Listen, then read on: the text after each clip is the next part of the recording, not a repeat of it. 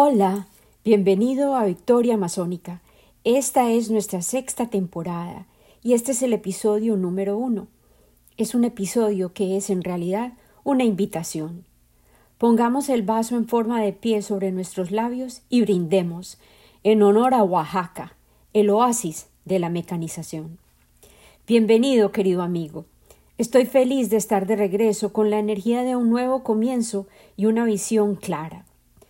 Esta temporada combinaré, tal como hacen las corrientes del río Amazonas y el océano Atlántico al convertirse en la pororoca, mis dos grandes pasiones, el experimento de narrativa que es Victoria Amazónica y el estudio profundo del ejercicio de escribir memorias que he estado estudiando por muchos años. Continuaré escuchando atentamente la voz del Amazonas y ella representará al gran río, que alimenta la vida y multiplica las posibilidades con devoción, y mi vida será el océano que añora recibir nuevos poderes, gracias a la corriente líquida que lo alimenta, pero ante todo le renueva al colmarlo de significado.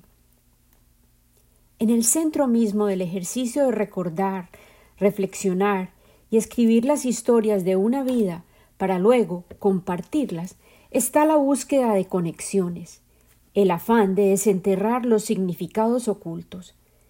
¿Qué ha significado mi vida? ¿Qué puedo ofrecerte después de haber experimentado mi jornada hasta hoy? ¿Quién conforma mi tribu? ¿Dónde pertenezco? ¿Cómo puede mi río alimentar el tuyo propio? Es una pregunta a la que regreso a menudo para volver a enfocar mis energías y para intentar ayudarte a descubrir tu propio bosque interno, guiarte para atravesarlo y hallar al otro lado la certeza de que tú también tienes una historia para compartir. Como parte de mi educación continua, durante el comienzo de este año asistí a una clase con mi maravillosa profesora de escritura de memorias, Jennifer Lee Seelig, llamada Las preguntas esenciales. Compartiré el link de su sitio en la red en la página de Facebook de Victoria Masónica. Hoy Formularé algunas de estas preguntas esenciales y durante el transcurso de esta temporada de Victoria Amazónica, al adentrarnos en la densidad de la selva esmeralda, preguntaremos cada vez preguntas más esenciales. Y es que las preguntas esenciales ofrecen un mapa para ubicarnos a cada uno de nosotros en la formulación de mejores preguntas, para luego reflexionar sobre las respuestas y así estos interrogantes tienen el objetivo de ayudarnos a definir las preocupaciones que han dominado nuestras vidas, que han guiado nuestras decisiones y nuestras elecciones, y determinan nuestra personalidad. Por lo tanto, han determinado el camino que hemos tomado a través de la senda del bosque del ser humano sobre el planeta Tierra. Imagina, por un momento no más, si nos atrevemos a pensar en cada vida humana como si fuera un árbol, Podríamos examinar la tierra que nos sostiene colectivamente para hallar las conexiones que muy de vez en cuando identificamos en nuestras interacciones cotidianas. ¿Estás dispuesto a caminar conmigo hacia la parte más densa del bosque? ¿Qué sucedería si cada uno de nosotros comprendiera que somos libres de vivir nuestra vida tal como añoramos hacerlo? ¿Cuál sería la cadena de cambios que suscitaría la plena comprensión de que podemos apropiarnos de esa conciencia y que de hecho somos libres de realizar nuestra identidad día a día. La individuación revela el poder de saber a plenitud quién eres, para que nadie pueda decirte quién debes ser o lo que no eres, y al hacerlo te distraiga o te desvíe de la paulatina apertura de la totalidad de tu identidad. Hoy al iniciar esta fase de nuestra aventura, quiero llevarte a una tierra mágica y a una ofrenda de pensamientos que nos guíen y que atesoro en mi corazón. El episodio de hoy es una invitación. Pongamos el vaso de forma de pie sobre nuestros labios y brindemos en honor a Oaxaca, el oasis de la mecanización. Hemos regresado al comienzo, amigo. He abierto una ventana en el telar del espacio y el tiempo Estamos aquí para exorcizar el desasosiego, para sanar la arrogancia con su antídoto, la humildad. Recientemente, al meditar acerca del quinto aniversario de la muerte de mi madre, me vi a mí misma al lado de la cama de hospital de ella. Allí yacía, en posición fetal, mi madre, sus brazos doblados, como alas rotas, su rostro escondido por sus manos. Se me pareció tanto a la victoria masónica gigante, agonizante, lista para entregarse a las aguas, para allí volverse líquida finalmente, tal como su alma añoraba tanto tiempo atrás, para volver a ser semilla. Yo estiré mi mano y me pregunté si tendría frío. Sus pies descalzos estaban desnudos y doblados como un capullo. Los acaricié y en efecto sentí que estaban helados. Sus deditos eran casi invisibles, tan doblados estaban por debajo y escondidos detrás de la media luna de su pie. El podólogo los había descrito como pies caídos, cuando comenzaron a encogerse y a mutar, debilitados por una vida llena de penas y dolencias. Los cubrí suavemente con crema humectante y luego cubrí sus pies con calcetines gruesos. Mi madre misma había descrito, horrorizada, sus pies inmóviles e inertes, incapaces de sostenerla, caminar o danzar, como pies de niña china. Ella siempre había tenido una curiosidad mórbida en la costumbre brutal de atar los pies de las niñas que perduró durante más de mil años en China. Las madres inmovilizaban los pies con cintas de seda firmemente amarradas, logrando quebrar los dedos gradualmente y generando la desecación de los tejidos que le otorgaban a los pies de las niñas su funcionalidad. El objetivo era obligar a los pies, detalle que resultaba morbosamente irresistible a los hombres y garantizaba que la niña encontraría marido, a parecerse a los capullos de los lotos.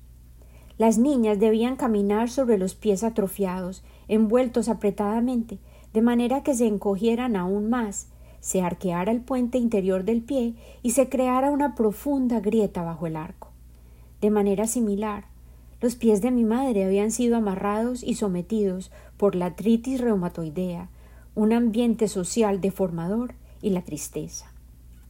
Sin embargo, María del Pilar Uribe había logrado que aquellos pies le sirvieran bien durante más de siete décadas. La habían sostenido a medida que floreció durante la infancia, abriendo sus pétalos blancos, como los lotos enormes, inocente, intensamente curiosa y viva. Más tarde, los pies le revelaron los deleites del baile, la natación, el poder de correr, jugar baloncesto como una hormiguita roja, dado que era veloz y muy pequeña. Esos pies incluso lograron volver a caminar, fortalecidos por su determinación feroz, después de que su pelvis resultara fracturada en un accidente de tren a los doce años de edad.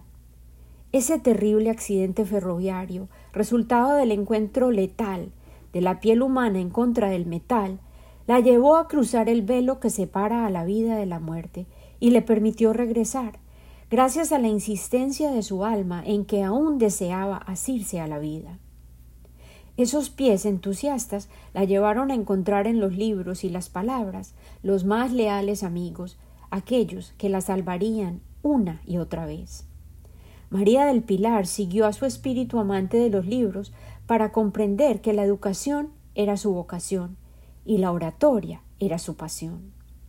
Aquellos pies flexibles también se amoldaron y se resignaron a lucir tacones altos cuando ella quiso parecer de mayor estatura para llamar la atención, convirtiéndose en una flor de color rosa en pleno destello, haciéndose merecedora del cumplido tan revelador de nuestros valores colombianos y ofensivo de el monumento a la carne fresca. Ella caminó en medio de las bancas hacia el altar para someterse testaruda e ignorantemente a un matrimonio sin amor, pero sí lleno de traición y abandono. María del Pilar Uribe maduró a través de sus pruebas y sus pies la llevaron lejos, hasta obtener un grado universitario y gracias a la literatura abrió nuevos caminos para sí misma y eventualmente para sus dos hijas. Al consolidar su carácter, tal como la victoria magenta en su segundo día de gloria, persistió en abrir sus pétalos gradualmente para revelar nuevas facetas de autoconocimiento y resistencia. Ahora, ¿quién llegó a ponerse a pie en la boca? Pues nada más que yo, la primogénita, nacida en el año de 1969, hace 54 años. Este será un capítulo que exploraremos eventualmente en Victoria Amazónica, mi nacimiento. Y yo parecía tener la misión específica de honrar el dicho de meter la pata, o sea, al hablar, parecer tener un pie en la boca. En mi infancia yo no tenía filtros ni botones para ajustarme el volumen ni el tema. Yo hablé muy precozmente y con claridad y opinión. Me atrevía a describir las cosas tal como las observaba y preguntaba todo tipo de cosas, ansiosa de recibir las respuestas. Yo establecía conexiones que otros no querían ver y desafiaba las expectativas de los demás. A menudo me llamaron imprudente, desafiante y difícil. Por eso, cuando llegó mi hija a mi vida, Susana, comenzó otra etapa de mi educación. Susi, aquella que es sumamente cuidadosa con sus palabras, agua que fluye en las profundidades que casi ni se escucha, ha sido una maestra y una fuente infinita de asombro en mis días. Susi Lopera tiene hoy en día treinta años y acaba de abrir su propio taller de enseñanza de arte.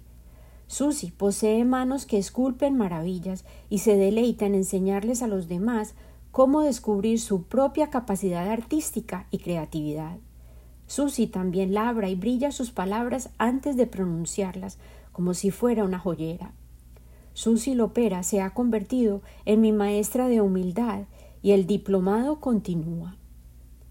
Cuando Susi cumplió quince años de edad Precisamente cuando mi madre comenzó a perder su movilidad, Susi comenzó a crear una colección de esculturas de pies que aún continúa creciendo.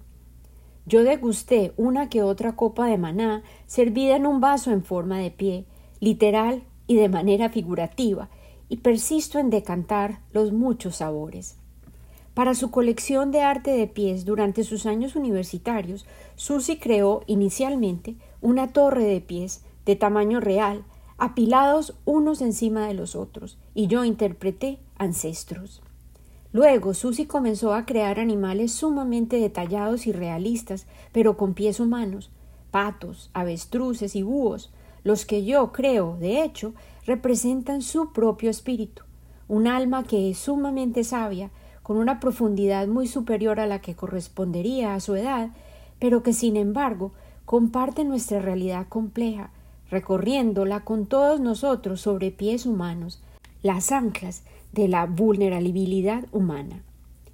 Las manos de Susy también pintaron un lienzo enorme con un par de pies en todo el centro, uno sustancial de mujer con las uñas pintadas de rojo y un pie de bebé al lado, con espirales, curvas y delicados trazos dorados que cubrían toda la superficie, y luego concluían por unir los pies de la madre y la bebita. Y luego apareció el ritón, el vaso ritual en forma de pie que ella describió en el texto de su exhibición, se pasaría de mano en mano en una ceremonia imaginaria que ofrecería la oportunidad de reflexionar sobre las cosas vergonzosas que cada uno de los participantes haya dicho. Al beber en ese pie, delicadamente creado, yo hallé rastros de humildad, identifiqué la claridad mental, la sensación tibia de la conexión y el rastro persistente de la esperanza de la trascendencia, y todos bailaban sobre mi lengua en un deleite sensorial. También vi, en el escenario abierto de mi mente, los hilos invisibles que se extendían entre los pies caídos de mi madre, los capullos de los lotos enormes de las victorias amazónicas, y conectaban las fibras que hicieron posible mi evolución gradual y la liberación de filtros, mecanismos de control de mi luz y programadores de temporalidad que me permiten calibrar el tremendo poder de las palabras escritas y pronunciadas en voz alta a través de mi educación continua, todos ellos atados a los pies y las maravillas de las creaciones de Susi. Hoy aún me regocijo de poder, de hecho, gentilmente colocar el vaso en forma de pie de barro creado por mi hija y libar todo tipo de bebidas. Recientemente mi marido y yo siguiendo nuestra predilección por el arte de la cerámica, asistimos a una exhibición llamada De la Tierra Somos, en Oaxaca, México. Hallamos ritones, copas con formas de pies e incluso con forma de las garras del jaguar. La exhibición honraba la tradición ancestral de la creación de cerámica del área, así como las formas específicas, los propósitos de cada objeto que inspiraron la manufactura durante siglos. Había un método específico llamado Comala que había sido implementado durante los últimos cinco años en una cooperativa de artistas, quien había elegido y diseñado la muestra para resaltar las maneras de hacer y de ser locales. Comala es una manera de aprender comunal y consiste en un proceso de cuatro etapas denominado la montaña, la comunidad, el barro, el trabajo y el horizonte del futuro son los componentes. El énfasis siempre permanece en una entrega meditativa y llena de propósito al acto de la creación con las manos humanas, la que fortalece el bienestar del colectivo y nunca se reduce al artista individual únicamente. Sin embargo, cada pieza tenía su historia particular adherida a ella, y el amor evidente y la dedicación al oficio, así como la determinación aguerrida de conservar y perpetuar sus conocimientos ancestrales, me permitieron percibir más profundidad en el arte de hacer cerámica, mucho más allá del fin utilitario o artístico. El trabajar con el barro les había permitido a estos artistas recrear su manera de ser, elaborar patrones de lecciones y tejer, junto a otros artistas, una matriz de significados compartidos. La experiencia estaba inmersa en el conocimiento del pasado, movilizado con el objetivo de incrementar su relevancia durante el momento presente y se basaba en una estructura construida en el taller comunal de trabajo del barro, mirando hacia el futuro, en el que una manera sostenible de crear y vender sus productos podía lograrse trabajando juntos. La última parte de la exposición comparaba, de manera muy astuta, los costos en términos ambientales de la producción masiva de objetos plásticos con el oficio ancestral de la cerámica. Nos invitaba a todos sutilmente a escuchar la voz de la tierra, a quien pertenecemos, y a tomar mejores decisiones. Al caminar, fascinada, entre los cientos de piezas exquisitas, aprendí acerca de las diversas poblaciones y sus estilos específicos, las técnicas, el conocimiento milenario del fuego, los barros, las arcillas, el diseño y los combustibles, la leña requerida para los hornos. Sin embargo, la pieza que me descrestó fue una cuyo ingenio permaneció conmigo, una maravilla llamada enfriadera. La enfriadera se erguía sobre el espacio, ya que tenía tres pisos que la constituían. La base estructural inferior era una gran pieza decorativa. Una mujer sólida, parecía sostener sobre su cabeza un gran tazón que a su vez sostenía un jarro encima. El jarro contenía agua, que se filtraba a través de la porosidad del barro y alimentaba la tierra de las plantas que crecían en el tazón. La enfriadera decoraba la casa, mantenía el agua fresca en el tazón y al mismo tiempo alimentaba las plantas que añadían frescura y llenaban el espacio de color. La enfriadera ilustraba de manera tan elocuente todo lo que la exhibición ofrecía, los argumentos que presentaba en cuanto al barro, y constituía una prueba de concepto del valor atemporal del arte cerámico, creado con el respeto ancestral a la tierra. En su sencillez, esta fidelidad a la manera original de manipular, coser y utilizar el barro, que le permite regresar a la tierra después de ofrecer servicio, completando un ciclo perfecto, cuestiona nuestras maneras de ser y de hacer de tantos modos irrefutables. Sagrado es todo aquello que no atropella ni deja residuos foráneos después de existir, parecían gritar las voces de los nobles recipientes de barro. La frescura de este espacio y la claridad de las voces de los artistas me recordaron los pies helados de mi madre, que inspiraron mucho del arte cerámico de Susi y por supuesto de las manos inquietas de mi hija, que le han enseñado tanto a mi alma y han educado mi manera de ser, encendiendo una nueva luz con cada creación. Ambas mujeres han sido como enfriaderas en el patio de mi vida.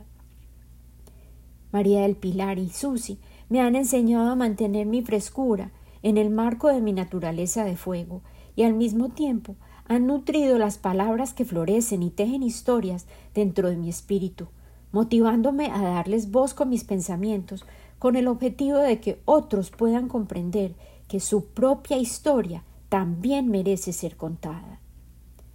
De barro somos y a la tierra pertenecemos. Las palabras persisten en amasar, como las manos del artista del barro, la arcilla dúctil de mi mente, generando ideas nuevas, frescas, como si fueran tierra recién paleada. Y me pregunté ¿Será que otros modos alternativos de vivir pueden abrir caminos amplios para que regresemos a modos más generosos y gentiles de trabajar con nuestras manos, para lograr devolverle el valor al individuo que generó cada pieza? Podremos sanar nuestras adicciones a las máquinas, aparatos y tecnologías de la distracción con un enfoque centrado en las labores que se realizan con nuestras propias manos. Esa noche, después de visitar la exhibición, tuve un sueño recurrente y el título de la obra que se desplegaba en mi mente era Oaxaca, el oasis de la mecanización. Creo que esa tierra mágica, cuyo nombre significa la nariz de la calabaza, abrió fisuras en mi cerebro inquieto, como si fueran las fibras de un hongo poderoso que se atreven a colonizar una olla de barro rota. Sin embargo, esa es una historia para otro día. De hecho, mi marido y yo nos volvimos fibras de hongos en Oaxaca cuando decidimos explorar una intrigante experiencia que nos ofrecieron llamada microenormes, durante la cual experimentamos un simulacro de los efectos de consumir hongos psicoactivos a través del arte representativo, la meditación y los recordatorios gentiles de la interconexión de toda la vida sobre la tierra. El efecto de iluminación que tuvo la fidelidad del arte de Oaxaca a sus culturas ancestrales y tradicionales, ha permanecido en mí, simulando la manifestación de una mano en un recipiente de barro bien amado y amasado, luego cocido, o las fibras persistentes llamadas ifas del micelium, los hongos que conectan todo bajo el suelo de los bosques, o la huella de una mano sobre los muros de roca de un lugar dedicado al ritual, escondido en la Amazonía colombiana, llamado Chiribiquete. Yo te guiaré para llegar a esta colección de dibujos mágicos, grabados y símbolos creados a grandes alturas sobre riscos de piedra en una serranía aislada de los Andes, rodeada por la densidad de la selva, en nuestro próximo episodio. Chiribiquete y Oaxaca son lugares recordatorios erigidos para que volvamos a disminuir la velocidad, y dejemos de correr estas carreras imaginarias que persistimos en diseñar. Un torneo basado en expectativas excluyentes y de naturaleza lineal que a menudo tienen objetivos borrosos o inexistentes. La vida, en sus ritmos basados en espirales y retornos cada vez menores, nos recuerda nuestra fragilidad a cada paso. Durante este mes que acaba de pasar, agosto, tuve que acompañar a muchas de mis amigas cercanas en el luto de sus seres amados. Enfrentar nuestra mortalidad nos invita a permanecer conscientes del hecho de que nuestros cuerpos son, sin duda, recipientes que se quiebran fácilmente, y aunque un día estemos de fiesta, bebiendo el almíbar de la vida, la verdad persiste. Nuestros días están contados, como los de cualquier olla de barro, incluso las más elegantes y finas. Por tanto, te invito hoy a que levantemos la copa simbólica en forma de pie y bebamos juntos. A través de esta temporada continuaré contándote las historias sobre mis experiencias de vida y las ofreceré como sacrificio en honor a las palabras que aguardan, en capullos, dentro de cada uno de nosotros, las historias que añoran ser amasadas como barro noble para luego ser cocidas en el calor del horno de la vida, nuestro laboratorio comunal, y prestar servicio, de manera que otros aprendan de nuestros vasos rotos y nuestros logros ocasionales, para que ellos creen sus propios recipientes auténticos, con la ayuda de nuestros generosos ancestros. Recuerda, de barro somos y a la tierra pertenecemos. Creemos dentro de nuestros propios corazones y con nuestras propias manos, oasis de la mecanización. Con amor, siempre, Lina.